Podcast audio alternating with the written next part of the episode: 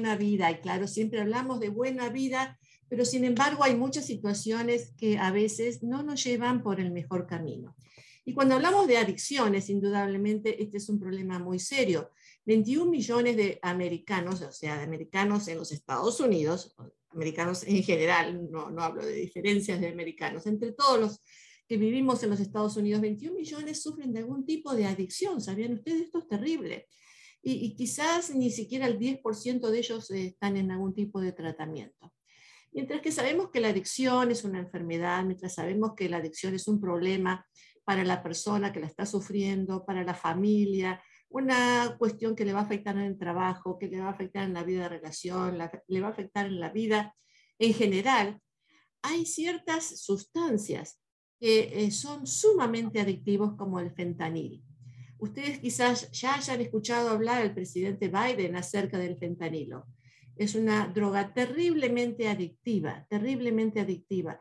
Y a veces eh, una, sola, una pastillita sola puede ocasionar la muerte tan terrible que es, 50 veces más potente que la heroína, imagínense ustedes. Y cuando hablamos de estas situaciones que son eh, tan extremas, muchas veces pensamos que esto a mí no me va a pasar, esto no ocurre en mi familia, esto es para los demás, un problema de los demás. Sin embargo, cuando tenemos adolescentes en la casa, en el hogar, es un potencial eh, de, de suicidio, de suicidio sin querer que sea suicidio, un, suicidio no buscado, una muerte no buscada. Esta es una droga asesina que comienza con algo como que voy a, probar, a ver qué tal es, o que hasta muchos jóvenes ni siquiera intentan probarla, simplemente compraron algún tipo de, droga o de tranquilizante porque estaban muy eh, ansiosos por un examen y se tomaron esta pastillita que resulta que contenía fentanilo. Eh, cuando pensamos que esto no nos va a ocurrir y cuando sí ocurre en el hogar, es cuando realmente entramos en shock. Y esto es lo que le pasó a un gran amigo, Jaime Puerta, que lo tengo aquí como invitado en el día de hoy para que nos cuente, para que ustedes sepan que esto puede pasar en cualquier hogar, en cualquier familia, no hay distinción. Y estén ustedes alertas, principalmente cuando hay adolescentes en el hogar, que uno piensa que, están bien, que no, no hay ningún problema con ellos y de pronto uno se encuentra con algo totalmente insospechado. Pero le voy a dar la bienvenida ya mismo a Jaime. Jaime, muchísimas gracias por estar aquí eh, con nosotros para que nos cuentes lo que ha ocurrido. Ya lo hemos hablado en otras oportunidades y yo no me canso de repetir este tema porque tenemos todos que estar muy alertas sabiendo que la incidencia de fatalidades sigue aumentando y atrozmente. Cuéntanos, Jaime, cuéntanos. Eh, pues primero que todo, muchas gracias por haberme invitado a tu programa de nuevo. Me parece que es importante hablar del tema ahora que hay tantos jóvenes muriendo por este, este veneno, y es lo que es, es un veneno. Eh, hablemos del fentanilo. El fentanilo primero em, empezó a entrar al país, aquí en los Estados Unidos, en el 2012, 2013, y eh, venía de la China y los narcotraficantes aquí en los Estados Unidos empezaron a agregar fentanilo a metanfetamina y a la heroína. ¿Por qué? Porque ya sabemos que es mucho más potente y em, la, psicosis que causan las personas es mucho más fuerte entonces eh, era mucho mejor para las personas que están dentro de la comunidad de adicción. Em, la heroína con el fentanilo era mucho mejor que la heroína no más. Pero, mejor entre comillas, como tú dices. Mejor entre comillas, para, esas personas que están dentro de la comunidad. Supuestamente mejor. Supuestamente. mejor para esas personas que están dentro de esa comunidad de adicción. Pero aquí en los Estados Unidos teníamos un 25 eh, millones de personas eh, que estaban adictos a los opioides y bajo la presidencia de, de, de Obama, el presidente Obama, él eh, terminó o cambió la manera de cuántos opioides se podían recetar a pacientes. Cuando hablo de opioides, estoy hablando del Vicodin, Percocet, Oxycontin, Oxycodone. Y y había mucha gente que estaba regresando del teatro de guerra de Irak, de Afganistán, con unas lastimaduras horribles que estaban adictos a los opioides. Y entonces cuando cambiaron de cuántos podían recetar, eh, básicamente quedaron 25 millones de personas sin poder alcanzar a sus opioides. Entonces, eh, organizaciones eh, transnacionales, criminales transnacionales, empezaron, eh, vieron una oportunidad de no solamente llenar ese vacío que dejó esa, esa estrategia, empezaron a hacer, manufacturar y hacer sus propias pastillas, clonando pastillas para hacerlas pasar como las pastillas farmacéuticas que uno eh, puede conseguir uno en una farmacia, como el Oxycontin, el Oxycodone, el Percocet, el Vicodin, el Xanax, por ejemplo. Entonces empezaron a clonar esas pastillas y las personas que estaban dentro de la comunidad eh, de adicción empezaron a comprarla, pero no solamente ellos. Lo que pasa es que ya el narcotráfico, mucho del narcotráfico ha pasado de, eh, de estar o que las hacen en edificios. Ahora el narcotráfico muchas veces pasa, o casi todas las veces ya pasa eh, a través de plataformas sociales como Snapchat, Instagram, WhatsApp, eh, Twitter, TikTok. donde sea. Donde sea. Y entonces en esos teléfonos que todos nuestros niños tienen, hay muchos muchachos y muchachas que pasan por la pubertad, eh, quieren probar algo, quieren experimentar van a las redes sociales, eh, van a una red social como Snapchat, compran lo que ellos piensan que es una pastilla farmacéutica. Desafortunadamente, ellos no saben que el 100% de todas las pastillas, el 100% de todas las pastillas que se compran a través de las redes sociales son falsificadas y son hechas de fentanilo.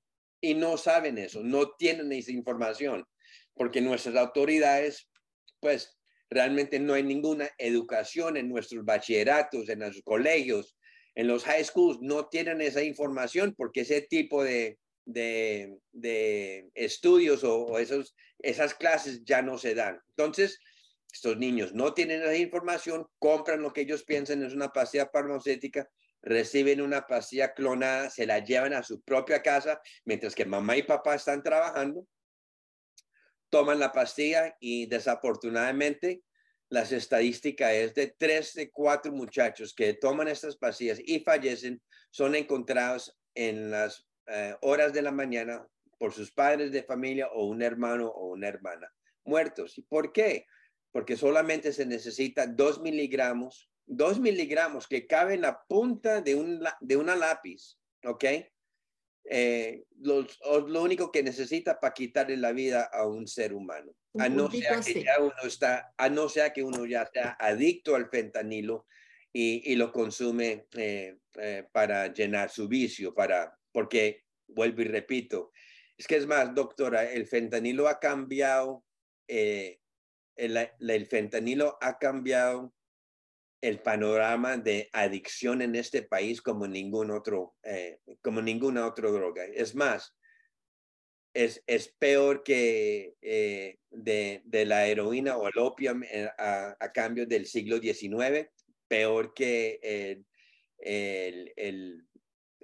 lo que pasó en los noventas con el crack cocaine, y más todavía que el metanfetaminas. O sea, esto ya está llegando a todas las esferas de la sociedad en, los Estados Unidos eh, eh, y está alcanzando a todas las esferas, no importa su color de piel, no importa su eh, estatus económico, no importa si vives en una comunidad donde los recursos no son muchos, no importa si uno sea rico. Esto está acabando con todo el mundo y es por eso que por ejemplo, en, en, en el 2020, por ejemplo, habíamos tenido eh, 57.834 muertes por fentanilo en el 2020. En el 2021 fueron 71.238, que fueron un aumento del 15%. Y la gran mayoría de estas muertes son personas que ni siquiera son adictos a, este, a esta droga. Eh, no que simplemente la probaron. Puede ser, mira, eh, tú muy bien sabes, eres una psicóloga, tenemos una juventud que tiene muchos problemas mentales, eh, estrés, estudios, hay personas que están en las universidades. Hace poquito murió una muchacha eh, Sum Cum Laude en, la Universidad de Ohio, que ya iba para empezar sus eh, estudios en medicina. O sea que tenía ya honores. Sum Cum Laude tenía honores, tenía una familia muy adinerada, eh, una niña que nunca había probado drogas anteriormente. Muchos de estos muchachos o estudiantes en las universidades para concentrarse mejor, para tener un mayor rendimiento, eh, eh, toman Adderall eh, para eso, pero fueron y esta niña compró lo que ella pensó era una Adderall farmacéutica, pero realmente no era farmacéutica, era una pastilla clonada que parecía exactamente lo mismo que uno conseguía en una farmacia y desafortunadamente la mató y los padres de familia se quedan con las manos, la cabeza en las manos y ¿qué pasó aquí? ¿Qué, ¿Qué fue lo que pasó aquí? Y es lo mismo que le pasó a mi hijo Daniel. Yo no sé lo que eh, estábamos en la pandemia. Sumamente me imagino que estaba bastante aburrido. Eh, no podía estar con sus amigos, no estaba socializando, estaba en su alcoba ah, detrás de una computadora seis, siete horas diarias eh, cuando habíamos empezado la pandemia y él se conectó con un narcotraficante a través de Snapchat, compró lo que él pensó que era una pasea farmacéutica y desafortunadamente no era uno de esos, una pasea clonada hecha de fentanilo, de fentanilo y le quitó su vida. Eh, y desde eso, pues hemos estado trabajando no solamente con las autoridades locales, pero también estatales y federales, porque sabemos que la única manera que vamos a, por lo menos, que no mueran tanta gente es a través de la e, educación. Eh, podemos arrestar todos los narcotraficantes que queramos, alguien lo va a reemplazar porque esto es un negocio redondo. E, imagínense que por la primera vez en la, en, la historia del narcotraficante están llegando a una sociedad o un segmento de la sociedad que ni siquiera son eh, usando, no son usuarios, no son, eh, no son ni siquiera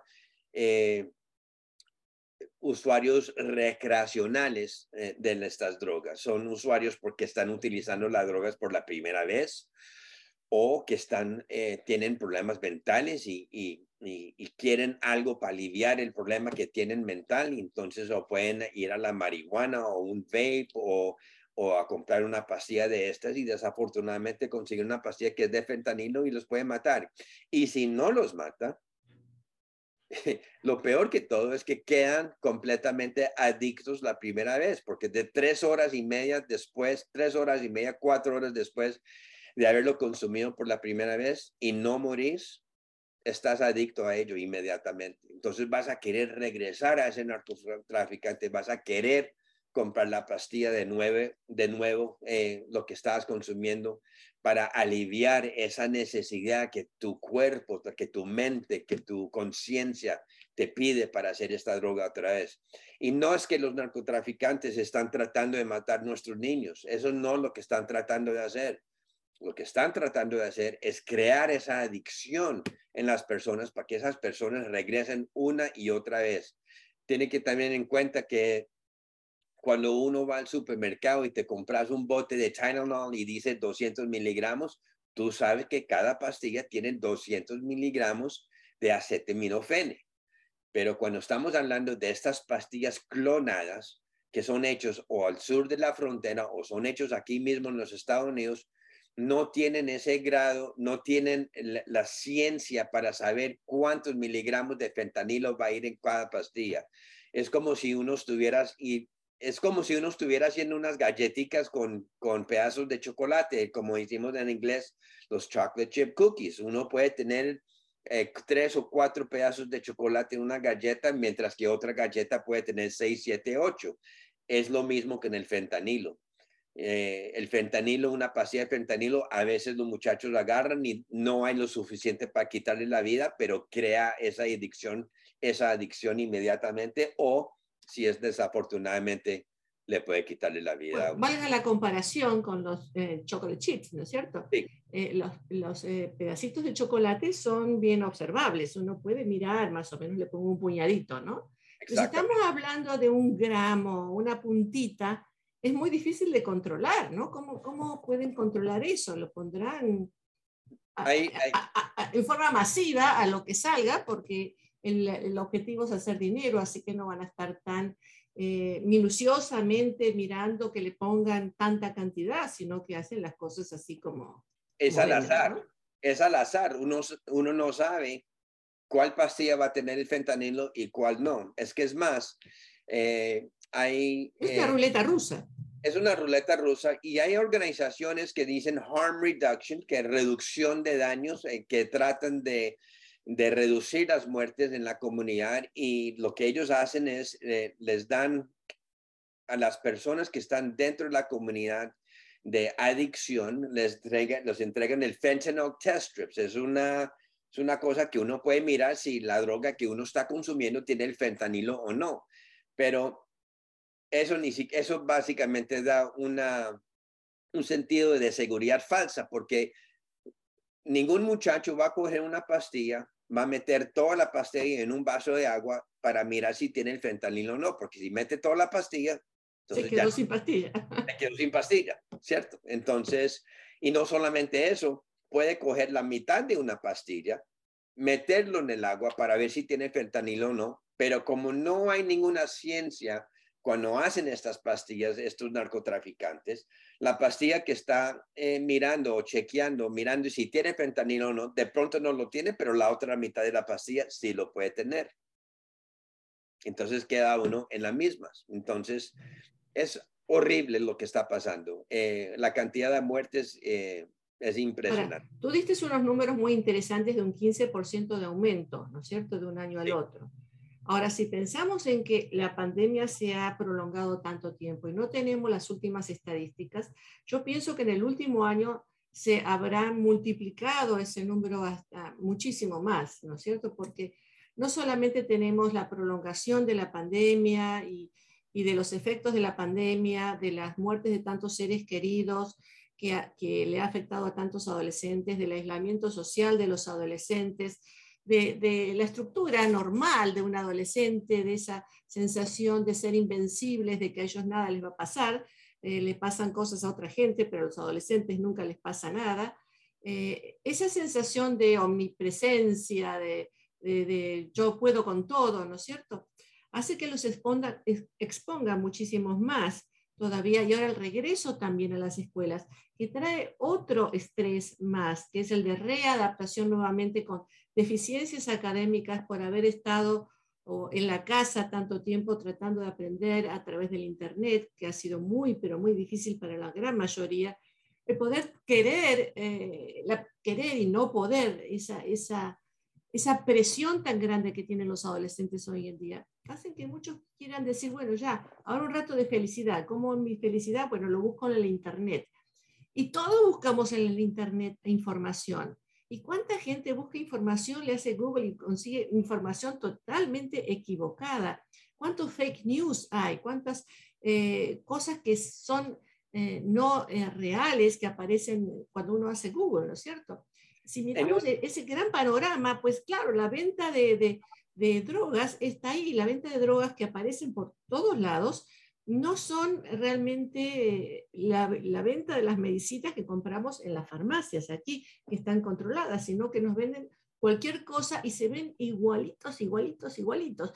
La China realmente se encarga muy bien de hacer estas cosas igualitas, ¿no? Eh, cuando estuve en China, en Shanghái, miraba yo las carteras que eran perfectamente iguales a las originales de las mejores marcas por 20 dólares. Pues la misma forma hacen las pastillitas estas, que parecen, pero si uno las ve son idénticas. Así que un adolescente que todo lo puede, que se siente que sabe más que cualquiera, porque tiene la mayor experiencia del mundo a su corta edad, pues las mira y dice, oh, esta es una de las mías. La conseguí de más barata. Hay, hay, dos cosas aquí. A ver. Por la, por la primera vez en 100 años, la longevidad de, el, de la vida de cada hombre, mujer y niño entre la edad de 11 años de edad a 45 ha bajado por la primera vez en 100 años, eh, por, tanto por la pandemia, pero más que todo por el fentanilo.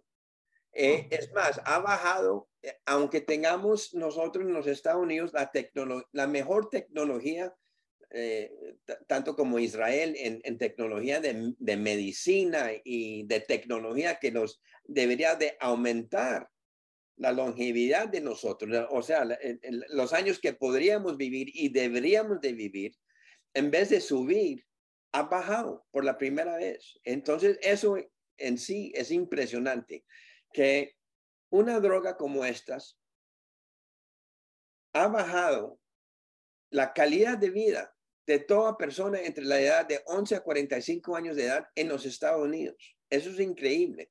Y únicamente está pasando en los Estados Unidos y en Canadá. Y en ah. Canadá. No está pasando en, en, Europa, no está pasando esto. Yo digo... que no se sabe? Porque en Europa también la consumición de drogas. El fentanilo no está ahí todavía. El fentanilo únicamente está en Canadá y en los Estados Unidos.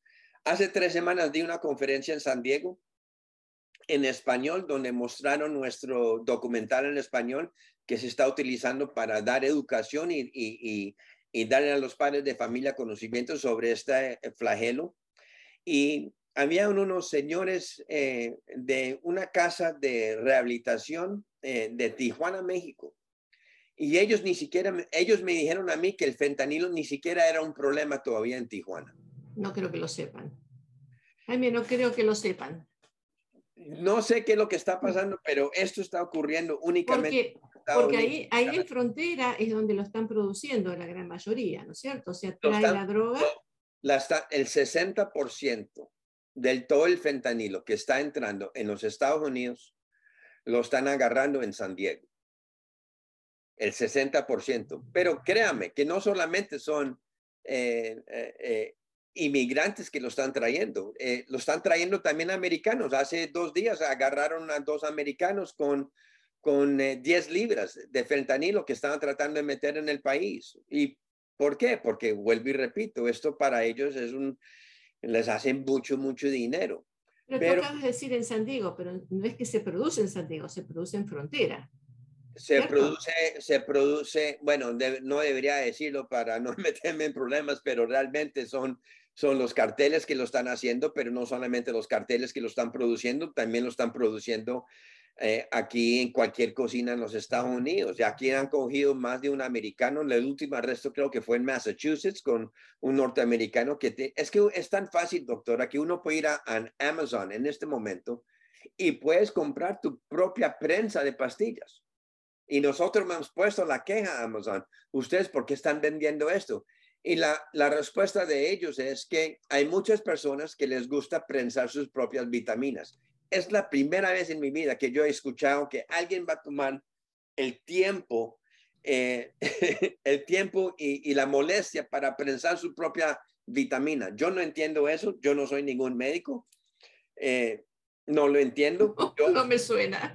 A mí tampoco, me suena eso, pero la propia prensa también encuentra lo que, lo que nosotros decimos el binder.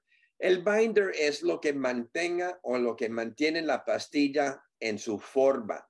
Lo venden, es más, ven, lo venden también en ese color azul, la cual es la pastilla más clonada de todos, que es el, la pastilla azul de oxicodone de 30 miligramos, que viene en ese colorcito azul, también lo puede encontrar en Amazon. Es impresionante lo que uno...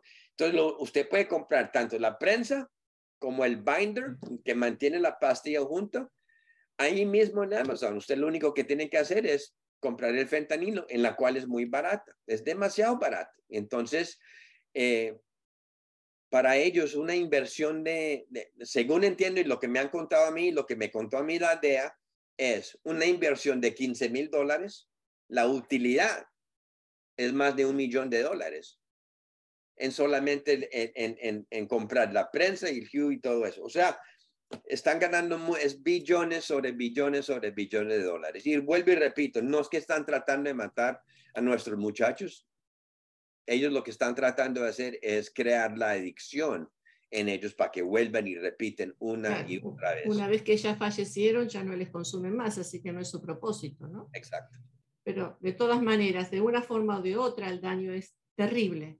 Ahora, tu propia historia, sí. Y la otra, lo, y lo que quería decir también es, dentro de la comunidad hispana, más que toda, hay un estigma de, de tan grande que nuestras familias hispanas, y, yo creo que me entiendes, nosotros no nos gusta hablar ni de alcoholismo, no nos gusta hablar de drogadicción nuestras familias, es que es más, ni siquiera creo que les gusta hablar de si hay eh, violencia contra un hombre o violencia contra una mujer. Eh, nosotros los hispanos nos quedamos muy calladitos, los tratamos de mantener nuestras familias, lo metemos debajo del tapete, pero eso ya no se puede hacer, porque en este momento el fentanilo más que todo está matando a, a, la comunidad hispana y también a afroamericanos. Es, son las personas dentro de esas comunidades esas comunidades, las minorías, que se puede decir, es lo que está realmente acabando con ellos. Entonces es muy importante que las familias, los madres, los padres de familia,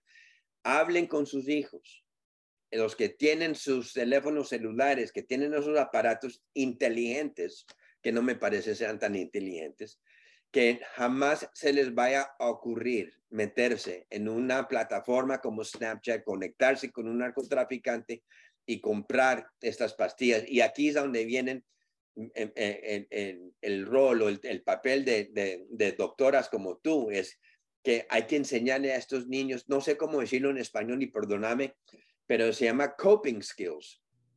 O sea, formas de, de lidiar con la vida, con el estrés, con lo que les esté ocurriendo, ¿no? Cómo manejarse en la vida, ¿no? Cómo manejarse en la vida sin tener que drogarse cómo, cómo manejar su mente, cómo, cómo eh, enfrentar un problema que un niño o una niña puede tener en vez de buscar una pastilla para aliviar ese problema, de tener los mecanismos o tener las herramientas para saber cómo manejar ese problema. y, y cómo hablar con sus padres de familia y no tener miedo de hablar con su papá o con su mamá o que los padres de familia, por más ocupados que pueden hacer o pueden estar, perdón, hablar con sus hijos y darles esta información. Hijo, hija, yo sé que tienes Snapchat, yo sé que usted tiene esa aplicación en tu teléfono, pero por favor te voy a pedir, mira, jamás te vayas a ocurrir a comprar una pastilla eh, eh, en, en esa red porque son falsas. El, Bill Bonners, que es el agente encargado, el, el, el, agente especial encargado de la DEA de Los Ángeles, ha dicho que el 100% de todas las pastillas que son compradas en las redes sociales son falsificadas. No hay ninguna pastilla que alguien se robó del botiquín de medicamento de mamá y papá y la vendió en la red. Eso no está ocurriendo. El 100%, el 100% de todas las pastillas que los muchachos o muchachas están comprando por las redes sociales son falsificadas, son clonadas y son hechas de fentanilo, primero que todo. Y cuatro de diez. Además, mamá y papá no van a tener fentanilo en el botiquín de medicinas. No, no, exacto. No, pero sí hay, hay hay padres de familia que han tenido eh, eh, eh, accidentes tanto personales como en el trabajo, que de pronto para manejar un dolor tienen que estar tomando el oxicodone. de pronto un niño va a querer robarse una pastilla, probarlo y pensó, uy, me gustó cómo se siente eso. y, y quieren, como no tienen receta, van para las redes sociales, vuelvo y repito, quieren comprar la misma pastilla. La pastilla es clonada es hecho de fentanilo y los puede quitar y puede ser letal. Ahora, yo quiero aclarar una cosa, porque tú dijiste varias veces que se conectan con un narcotraficante en Snapchat, pero no saben que es un narcotraficante, o sea, no es que es evidente que es un narcotraficante, ¿no? ¿Cómo, ¿Cómo se muestran estos narcotraficantes? Ellos muestran sus productos que tienen un lenguaje, ellos que tienen ciertos emojis ¿sí? Por ejemplo. Las imágenes, ¿sí? las, las, imágenes pequeñas, como una imagen de nieve, significa uh, heroína. Eh, el emoji de, eh, de, de, una palma, una palmera, significa marihuana. hay muchos emojis. Es que es más, la DEA ha, en su, en su página social hay unos, eh, eh, unas herramientas que padres de familia pueden mirar y saber cuáles son los emojis o son, cuáles son las imágenes de las cuales, qué significa cada imagen. Entonces, cuando los niños no es que están abiertamente diciendo, hombre, tengo unas pastillas eh, oxicodone, oxicon, o un Xanax, o una Adderall o algo así, eh, no, son todos a través de un emojis y tratan de evitar a, a, las fuerzas legales o las fuerzas policiales de, de, cualquier arresto mostrando emojis, pero ellos son los, nuestros eh, eh, compañeros o los nuestros eh, fuerzas, las fuerzas policiales ya saben cómo, cuál, cuál imagen que significa la, la nieve, qué significa la palmera, qué significa un botón, etcétera, etcétera. Ellos ya saben todo eso, entonces eh, realmente eh, se están comunicando. Y esto es otra lo que iba a decir también y casi se me olvida. Ah. En, una, en la conferencia que di en San Diego, yo, eh, se hizo la pregunta a los muchachos, ¿quién era la mayor influencia en sus vidas? ¿Mamá o papá? O los dos. Y había algunas manos. Se les preguntó, ¿quién era la mayor influencia? ¿Sus profesores, mamá o papá o sus amigos?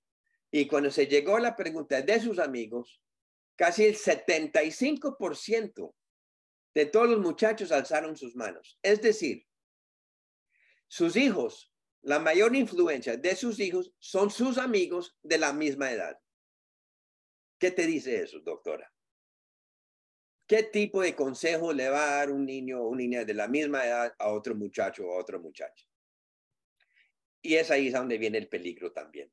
O sea, es muy necesario que los padres de familia hoy en día no tengan pena. Yo sé que están cansados, yo sé que están trabajando 8, 9, 10, 12 horas y ahora con el precio de todo por las nubes, gasolina, necesitan trabajar más, pero no deberían de perder ese contacto con sus hijos.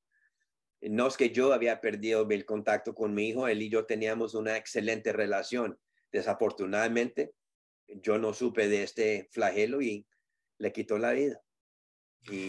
Por eso te iba a preguntar, Jaime, que no siempre se trata de que los padres no estuvieron ahí o que los padres no supieron aconsejar o que los padres eh, fallaron de alguna forma, ¿no? Porque los padres siempre tendemos a sentirnos con culpa, ¿no? Porque claro, todo, nada en el mundo puede ser suficiente para darle la mejor protección, el mejor amor a nuestros hijos. Somos seres humanos también y tenemos nuestras limitaciones pero, tú lo has vivido también, ¿no? Tú has sido un buen padre, tenías una buena comunicación con tu hijo.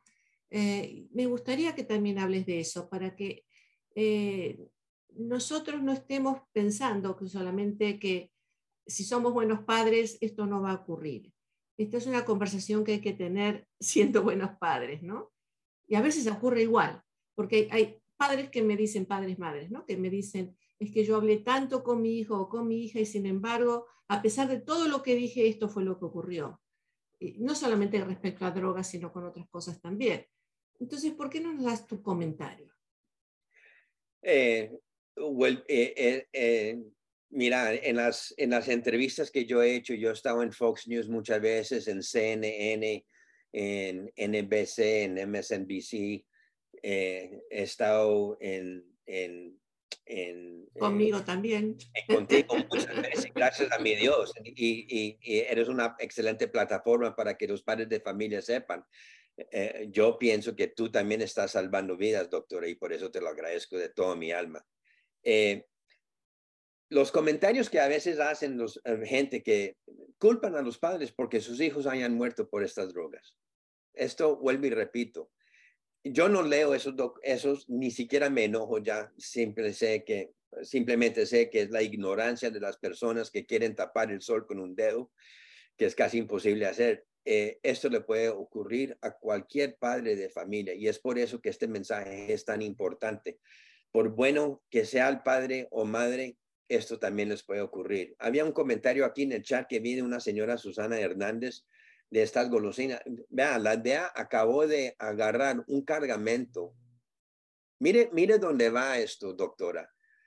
la DEA acabó de agarrar, y no quiero cambiar el tema, igual llegar para responder a la pregunta tuya, pero para no olvidarme, la DEA acabó de, cargar, de coger un cargamento de fentanilo prensado en pastillas de colores y, y, y en pastillas como clonando los, los marshmallows que uno consigue en el cereal Lucky Charms.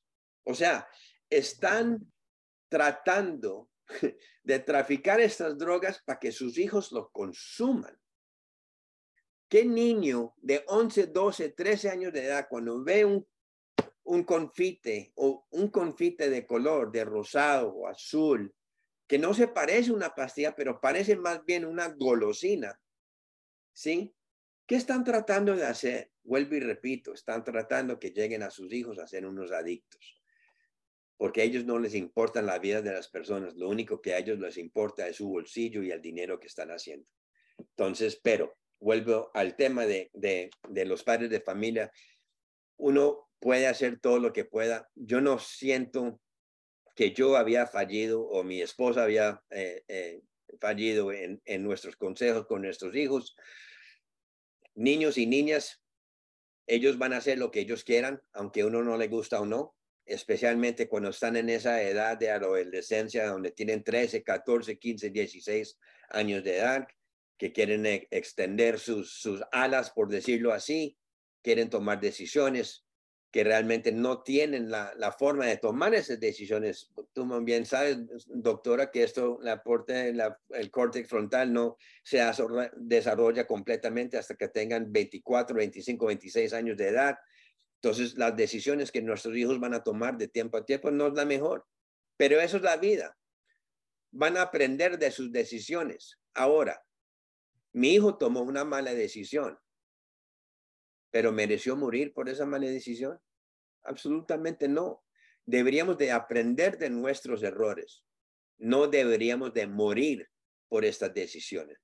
Y es por eso que es tan, tan importante en programas, en programas como la tuya, doctora, que eh, especialmente en la comunidad latina, hispana, no tengan miedo de hablar con sus hijos, porque es que desafortunadamente donde estamos hoy en día es sola una mala decisión, una mala decisión, en la cual usted también podría estar enterrando a su hijo o a su hija.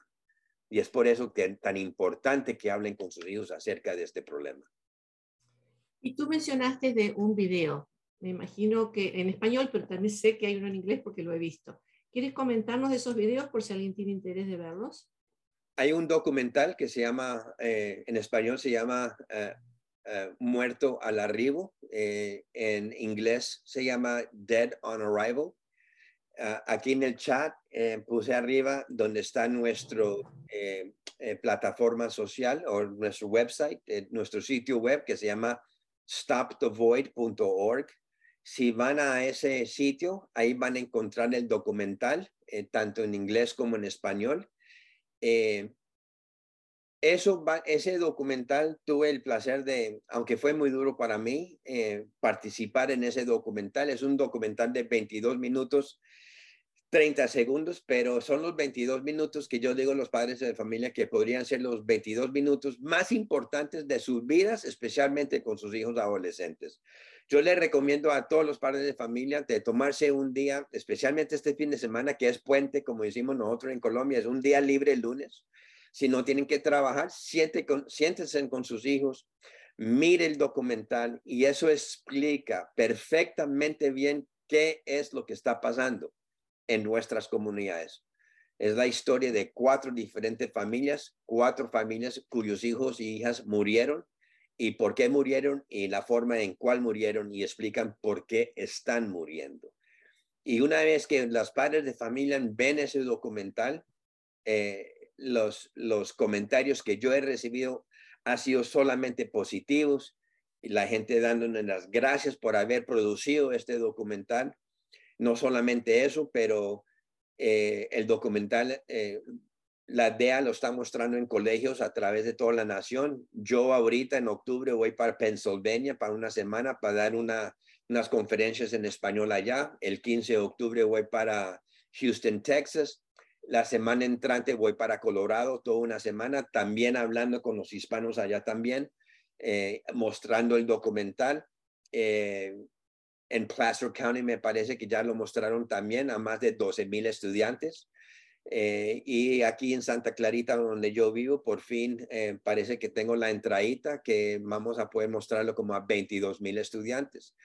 Una vez que los estudiantes y los padres de familia ven este documental, realmente les va a cambiar la vida porque les va a explicar exactamente lo que es. ¿Es fuerte? Puede ser fuerte, pero es, una, es un mensaje fuerte que necesitan escuchar, doctora, realmente. Necesitamos los mensajes fuertes, porque si son así nomás, o oh, esto ocurre, ocurriría, entonces no nos llega. paños tibios los paños tibios no van a ayudar en esta situación. Así es, así es. Tenemos aquí algunas preguntitas. Nos saluda Susana Hernández, como siempre, gracias. Edgar Andrés dice, sí descubrí que un ser querido ya consume esta droga. ¿Cómo puedo hacerle para aconsejarlo a que lo deje? ¿Es necesario llevarlo a terapia o puedo ayudarle yo de alguna manera? ¿Quieres contestar? Yo luego redondeo. Eh, yo no soy ningún terapista, yo no soy, yo no estoy en ese lado de la de, recuperación de adicciones, pero lo que me han contado a mí es que una adicción al fentanilo, eh, muy difícil que una persona lo deje por sí mismo. Realmente eh, dicen que necesitan una rehabilitación, pero 30 días no es lo suficiente. Según entiendo yo, es una, puede ser una terapia de seis meses a un año. Entonces, pero doctora, yo creo que eso es Sí, Mejor que tú contestes eso. A Edgar, las adicciones son enfermedades.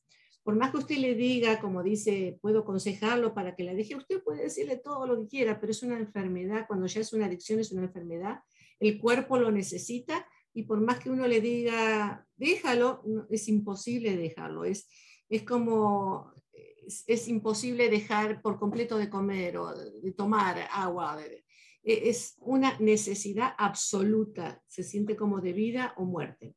A mí me encanta, perdóname que te interrumpa, pero me encanta lo que acabas de decir, porque hay muchas personas que piensan que la adicción a una droga, simplemente uno puede decir, ya no más, no lo voy a hacer y ya se acabó.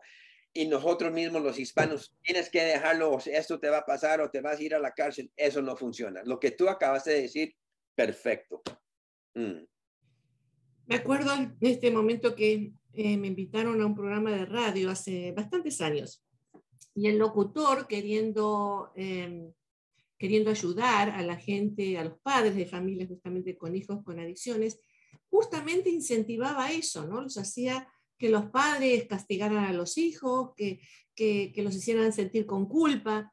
Y cuanto más castigo y más culpa siente la, la persona adicta, más va a ir a la droga para calmar esa ansiedad o esa depresión o esa culpa o lo que estén sintiendo.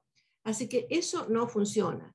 Muchas veces lo que se hacen son reuniones de familia para decirle al adicto, te, amamos, te queremos, queremos lo mejor para ti, queremos que atiendas este programa de rehabilitación. Entonces, eh, ayudarlo a que la persona atienda ese programa de rehabilitación con gente que sepa acerca de rehabilitación. Hay muchos centros de rehabilitación en el condado de Los Ángeles, en todos los condados, en Orange County, en Riverside, en, todos lados. A veces están un poco cortos, les digo la verdad. Tendría que haber mucho más, muchísimo más. Pero, por ejemplo, entre ellos está la CADA, LACADA, que tiene muchos recursos para justamente personas con abuso de drogas en español también. Así que eso es un recurso. Algunas gentes prefiere llevar a los hijos, y esto se los digo así extraoficialmente, a, México, ¿no? Porque en México lo que hacen en, los centros de rehabilitación es literalmente los secuestran y los encierran hasta que los puedan limpiar y les puedan eh, ayudar a recuperarse, ¿no? Cosa que acá no es así, porque acá cada uno tiene su derecho de libertad de decidir, entran en rehabilitación, tienen que querer pasar por todo el proceso de rehabilitación que no es fácil, ¿no? La desintoxicación es difícil, bien difícil. Entonces muchos no pueden y se salen. Entonces entran y se salen, entran y se salen. Es muy cierto. Eh, eh, y la cosa es que eh, anteriormente, si una persona, uno tendría que tomar muchas malas decisiones para llegar a ser un adicto a drogas y estar en la calle. ¿Sí? Diez mil malas decisiones para uno llegar homeless, sin casa, sin trabajo y adictos a las drogas. Y muchas personas que se drogan, o inclusive, y tú también lo sabes, doctora, eh, eh, alcoholismo es porque tiene un trauma en su vida en la cual no han podido procesar. Entonces buscan eh, factores externos como las drogas o alcohol para calmar esa ansiedad, para calmar esos nervios, lo que sea. Y ya cuando lo, dicen, lo hacen una y otra vez, una y otra vez, se vuelven adictos, se vuelven alcohólicos lo que está pasando ahora con este fentanilo no es que propiamente un muchacho, un niño o niña, aunque sí muchas veces puede ser un trauma o quiere probarlo, algo así, o simplemente quiere experimentar con él la primera vez, vuelvo y repito, esto ataca en todos los estratos sociales de nuestra sociedad. Pues yo conozco a la gente más rica, yo conozco una pareja que vive en las, las bueno, no voy a decir el nombre, en Hollywood Hills, una mansión que vale 50 eh, millones de dólares y, su hijo murió eh, porque lo probó la primera vez y murió. Es decir, esto es completamente diferente, esto está afectando a toda la sociedad en sí, pero alternativas, como tú dices, también sí, en México sí, eh, es la, conozco una pareja eh, que llevó su hijo a México, una pareja uh, americanos y llevaron su hijo a, a, México porque allá no se pueden salir si ellos quieren. Aquí sí, aquí no hay nada que les pueda hacer que hacen una rehabilitación. Inclusive un niño de 13, 14, 15 años de edad, si lo llevas a una rehabilitación y él dice, yo no me quiero quedar aquí, no hay nada, no hay ninguna ley que puede forzarlo a quedarse en esa rehabilitación. Entonces mucha gente también está yendo a México. Bueno, Susan Hernández dice, ¿y cómo podríamos saber cuando compramos productos en línea como dulces, ya que a veces por medio de las golosinas viene la droga? Pues yo no compraría ni nada para comer en línea, nada, nada, nada, no nada. Compré nada. No compré. Puede comprar en línea a través del supermercado, ¿no? Con los programas que hay para comprar de supermercado, entonces compra del supermercado porque son las comidas que ya vienen procesadas, ya se sabe que, que vienen aprobadas está comprando usted cosas frescas, pero comprar cosas, este, incluso, incluso Jaime, he escuchado de gente que ha comprado pastillas para adelgazar. Pastillas para también vienen contaminadas. Aleve, la pastilla Aleve también ha sido clonado. Clonaron eh, la, aspirina, la aspirina para bebés. Cogieron un cargamento en San Diego, la aspirina para bebé camuflados y no eran pastillas de bebé, eran pastillas clonadas y eran fentanilo. No es que se lo iban a darle a madres de familia, simplemente la estaban tratando de traficar y traerlo dentro de los Estados Unidos. Pero gracias a mi Dios que las, las autoridades, autoridades federales cogieron ese cargamento. Eh, no van Susan, a cómprese los zapatitos, la cartera, no hay problema, pero nada que sea para ingerir. Maribel Sánchez dice, muy cierto, mientras más adicción exista, la, genera más dinero a los carteles. Claro, es un negocio que, se multiplica, ¿no?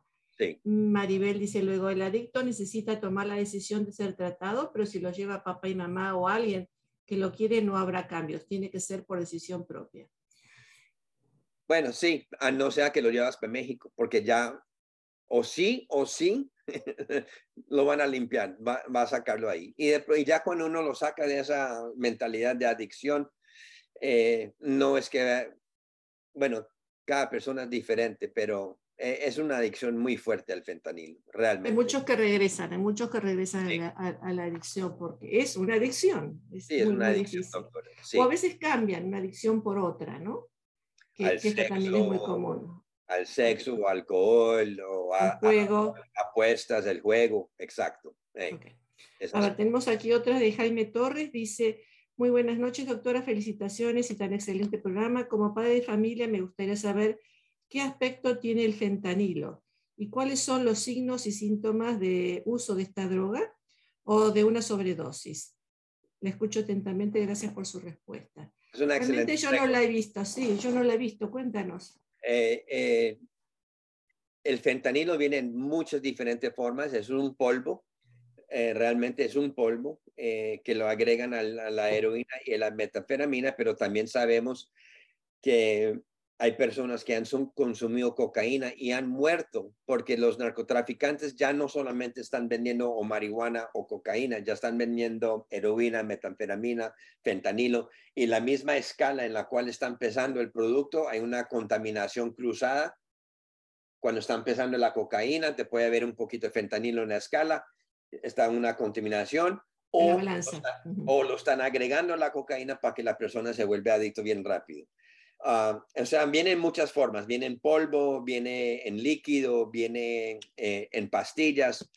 Ah, hay muchas maneras de cuál viene el fentanilo. ¿Cuáles son los síntomas? Los síntomas, primero que todo, es las pupilas de los ojos, unos punticos. Eh, muchas veces las personas pierden conciencia. Eh, si pierden conciencia, vas a escuchar que su respiración se hace mucho más lenta y más bajito. Eh, el ronquido es muy, eh, es muy común, empiezan a roncar fuertemente. Y si eso es el caso, lo que debería hacer uno es sacudir a la persona de, los hombros para tratar de despertar a la persona. Si no despierta, es coger con los nudos de la mano a través de aquí el sternum y apretar duro. Aquí es un, un dolor muy impresionante si uno hace con el nudo. Si no despierta, entonces, lo que deberían hacer es llamar el 911 inmediatamente, pero también hay un producto que se llama Narcan. Narcan es eh, lo que hace es reversa, reversa la, la, la, ¿cómo digo yo en español? Reversa los efectos del fentanilo en los receptores de los opioides en el cerebro. Entonces, eh, estamos tratando que, que esto que cada familia tenga este, eh, esto en sus botiquines porque también les puede salvar la vida. Esto o Cloxaro, que en vez de 4 miligramos es de 8 miligramos. Eh, entonces, eh, queremos que aquí en California que lo, que lo den gratuitamente. Hay muchas farmacias, la CBS creo que si uno pregunta por ellos, de pronto se lo dan a uno gratis. Es, es importante tenerlo uno en la casa. Pero sí, una, eh, también se le, por la falta de oxígeno, eh, eh, el oxígeno, el cuerpo va a sacar el oxígeno de las partes del cuerpo para tratar de, de utilizarlo todo. Entonces muchas veces los labios se pueden volver azules o las puntas de los dedos se vuelven azules también. bueno, pero estamos hablando de una emergencia, así que yo diría 911, 911, 911 y, y, y hay que tener cuidado, ah, pues no estoy muy seguro, pero eh, boca a boca también puede ayudar mucho, pero también está el peligro que la persona que está dando boca a boca también se puede contaminar con el fentanilo. Entonces hay que tener mucho cuidado con eso. Pero lo primero que todo es el llamar 911. Eh, Entonces, diríamos al revés, llamar un 911 y mientras tanto tratar de despertarlo y hacer lo que tú dijiste. Pero primero llamar pues primero es para saber qué es lo que está pasando, es y si uno ya está azul aquí, 911, inmediatamente y tratar de hacer boca a boca si es necesario, tratar de despertar la persona y uno ya sabe que está la persona ya, eh, porque es que si el cerebro está sin oxígeno de tres minutos o más, ahí es cuando uno empieza a, ya fallecer, ¿no? Ya el cerebro empieza a morir. Eh, y, y no, hay, no hay ninguna reversa a eso. Es muchas, hay, hay Hace poquito hubo tres niñas de Santa Monica High School que ingenieron lo que ellas pensaron era éxtasis. Y no era éxtasis, era fentanilo. Y se salvaron, pero quedaron con repercusiones eh, eh, mentales por el resto de sus vidas, en las cuales sus padres de familia tienen, cuidar, tienen que cuidar ya a esas niñas porque quedaron discapacitadas por el resto de sus vidas, porque ya no tienen toda la función eh, en su cerebro quedaron prácticamente prostradas en una cama. Qué tristeza. Es una tristeza muy bravo. Termina, dice, un saludo doctora y al señor Jaime Puerta. Gracias por exponer este tema tan delicado y que está destruyendo tantas vidas, sobre todo adolescentes. ¿Existe alguna confiabilidad o seguridad si se toma esta droga cuando está prescripta por un doctor y hay riesgos incluso si se toma apropiadamente? Es una excelente pregunta. Eh, hay una, eh, el fentanilo médico es un analgésico. El fentanilo medicinal eh, es utilizado para personas que tienen problemas de dolor crónicas, que son muy, muy dolorosas. Eh, y también es utilizado para ya cuando una persona está en su última fase de vida por un cáncer o una leucemia, algo así, algo que le, algo que le causa mucho dolor. Entonces los doctores lo que ellos hacen es recetan el fentanilo y viene en forma de parche. Para esas personas que lo, lo necesitan, utilícenlo. Y si es recetado por un médico, obviamente. El fentanilo de la cual nosotros estamos hablando hoy es, una, es un fentanilo ilícito, es decir, es, es, es manufacturado en las peores condiciones en laboratorios clandestinos eh, eh, al sur de la frontera y, y, también aquí dentro de los mismos Estados Unidos. Y, pero no es un, eh, no es un fentanilo medicinal, lo que quiero decir. ¿Hay un fentanilo medicinal? Sí existe. ¿Lo utilizan? Sí. Inclusive lo utilizaron a mi hijo cuando estaba hospitalizado. O sea, sí tiene un, eh, tiene un uso médico y, y, vuelvo y repito, es para esas personas que viven con dolor crónico, en la cual no pueden vivir sin ese medicamento porque su vida sería imposible de vivir con la cantidad de dolor que están viviendo, o eh, es recetado también para esas personas que están en sus últimos días de vida por una, eh, una enfermedad eh, letal como cáncer o, o, algo así. Mm. Espero que pude haber contestado eso bien. Sí, claro que sí. Después, Alberto nos dice realmente los temas y consejos en su programa son para llevar una buena vida, doctora. Un saludo a la distancia, los escuchos del Paso, Texas, donde tiene una enorme cantidad de seguidores y admiradores. Muchas gracias. El tema de hoy es realmente interesante y preocupante.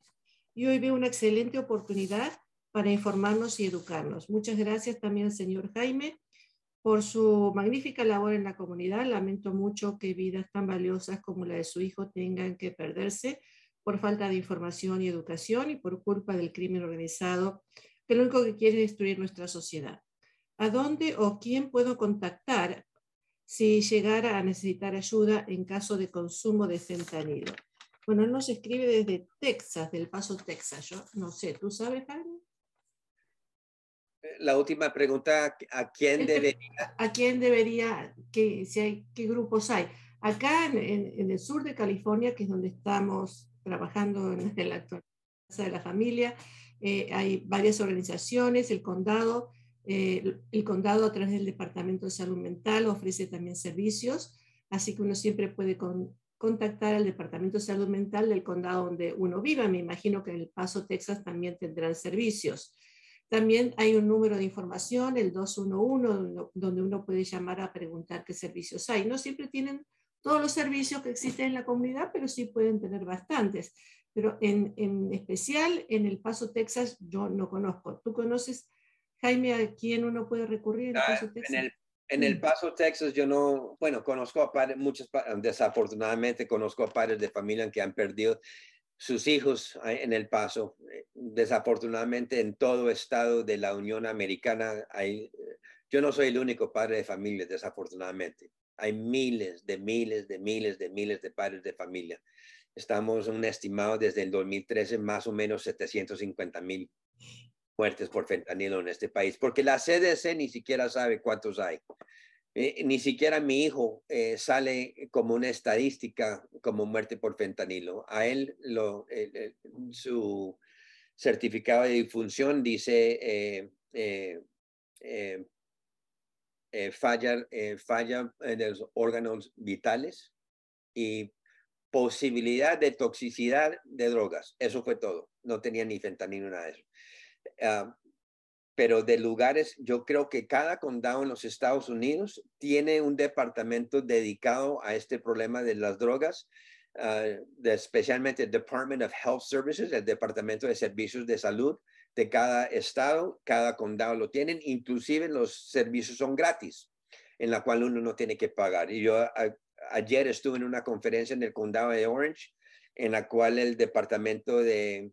Eh, de, salud mental de ahí de, Orange County. Hicieron una conferencia grande en la cual me invitaron y hubo, ahí es donde recogí este Narcan que me lo ah. dieron a allá y hablando de estadística y todo eso, y dando también eh, los teléfonos y los correos, eh, eh, en los correos electrónicos en los cuales las personas se podrían comunicar por si, si tenían algún problema con el, una adicción o el fentanilo o algo así. Hay muchos servicios, pero cada estado es diferente. Mm. Gracias, gracias Jaime. Y Clemencia dice, buenas tardes doctora, yo también me uno a las felicitaciones de las personas que han hecho su intervención anteriormente y un ah, agradecimiento a su labor en la comunidad. Gracias, señor Jaime Puerta. Me gustaría saber qué es lo que le lleva a los adolescentes a usar opioides en forma indebida y si existe algún número o estadísticas de cuántos jóvenes consumen opioides o fentanilo.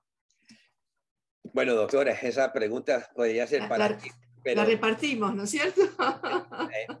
Vivimos con, mira, yo tengo 60 años de edad. Eh, cuando yo me gradué de, del bachillerato de Burbank High School, yo jamás había eh, conocido a alguien que sufría de depresión severa. No conocía a nadie de mi género o, de clase que sufría de ADHD o ADD, nada de eso. Y no es que yo tenga algo contra ello, pero hay muchos niños hoy en día que tienen que tomar medicamentos eh, por ADD, ADHD, todas estas nuevas eh, enfermedades que afectan a nuestros adolescentes. Entonces, eh, también ven a sus padres de familia que también por una u otra razón tienen que tomar pastillas por, o si, no es para su salud mental, es para su salud física. Entonces, muchos de esos adolescentes piensan que el, elige mágico eh, es en una pastilla. Eh, cuando los jóvenes hoy en día van a, experimentar con drogas,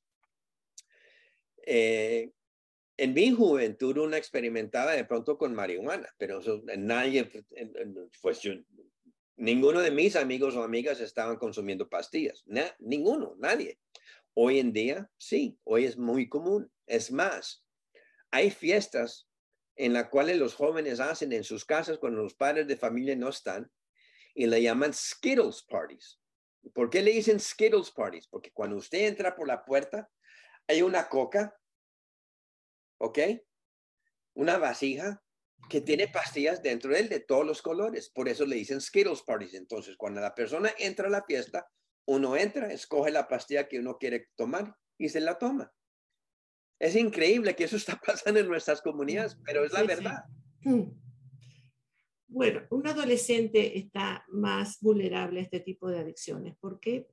Jaime lo dijo de muchas formas, porque están en edad de experimentar, de conocer, de desafiar también, de pensar de que van a hacer algo diferente, ¿no? Pero hay, hay muchos otros motivos también. Tenemos que hay ciertas familias que tienen más vulnerabilidad a las adicciones, por ejemplo, cuando hay padres alcohólicos o adictos, es, más propenso el joven a entrar en una adicción.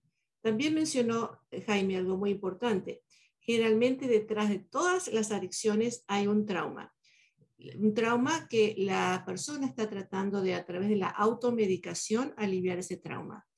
En nuestra comunidad eh, latina no queremos hablar de problemas de salud mental, no queremos hablar de traumas, no queremos hablar de depresión, de ansiedad, todo eso es un estigma. Entonces, ¿qué hace uno cuando ha vivido un trauma y no quiere mostrarlo a los demás, no quiere enfrentarle, no quiere ir a un psicólogo porque van a pensar que estoy loco, o un psiquiatra porque no, como esos para locos? Entonces, eh, le pregunta quizá o escucha a, la comadre, el compadre, que tomó esta pastillita que le dio el doctor y que le hizo bien, y entonces le dio esta pastillita de Xanax o de Trazodon o de lo que sea, y le cayó bien, entonces después busca, que no va a ir al doctor, por favor, ¿cómo va a ir al doctor? La busca en el internet para comprársela solito. Entonces, eh, esos, son, esos son, pero es bien complejo, porque si fuera fácil, si fuera una respuesta fácil la que tuviéramos al respecto, no habría este problema de las drogas. El problema de las drogas es muy complejo, es de una sociedad que le pone mucha presión a los jóvenes para que hagan cosas que son a veces difíciles para poder ser eh, successful, para poder ser, eh, destacarse en la vida. y, esas presiones no siempre son fáciles de llevar adelante. Muchos sucumben en el camino, eh, muchos vienen también de familias con problemas, porque problemas hay por todos lados, pero hay problemas pequeños y problemas grandes. Muchos están con problemas grandes y se van a las calles a buscar una supuesta mejor vida y se encuentran con lo peor de la vida, ¿no? Entonces están también aquellos muchachos, por ejemplo, muy común en los muchachos, muchachas, hablando de los dos géneros, por supuesto, que los corren de la casa por ser gay, por ser trans o por lo que sea que tenga que ver con su sexualidad, salen a la calle porque los corren de los, del hogar y ahí, eh, ahí son expuestos a lo peor que hay en la vida en la calle. Y, a veces no les queda más remedio, ¿no? Y cuando entran en una adicción, necesitan más y más y se prostituyen para poder tener acceso a las drogas. Hay miles de factores que hacen que los adolescentes estén más expuestos.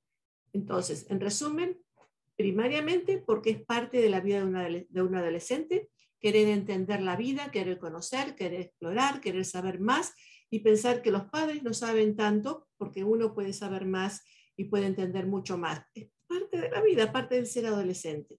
Más todas las otras cosas que les acabo de decir, muchas otras cosas más todavía que hacen que la situación sea más compleja a nivel personal, a nivel de familia, a nivel comunitario, a nivel de toda una sociedad y del Internet.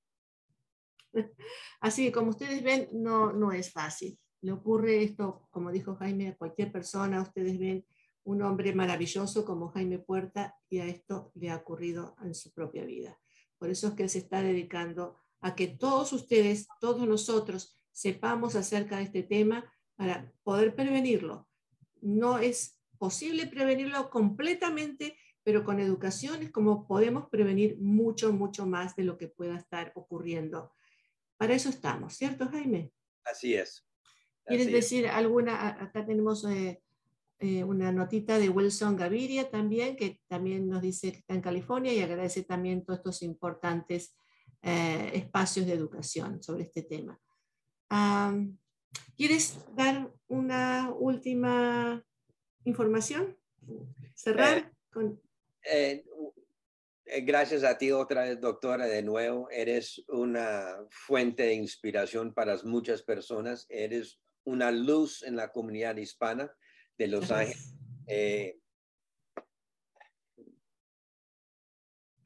Yo te doy las gracias a ti, Jaime, porque cuando uno vive algo tan fuerte, tan doloroso, no creo que exista algo más doloroso de lo que has vivido tú y que lo hagas parte de la misión de tu vida y compartir el mensaje para que otras personas, otros papás, otras mamás como tú, no vivan el dolor que tú has vivido es un dolor insoportable, le cuento, pero con esto vivo todos los días, mi esposa y yo, y he sido, no hay muchas personas que puedan decir que tienen una misión en la vida.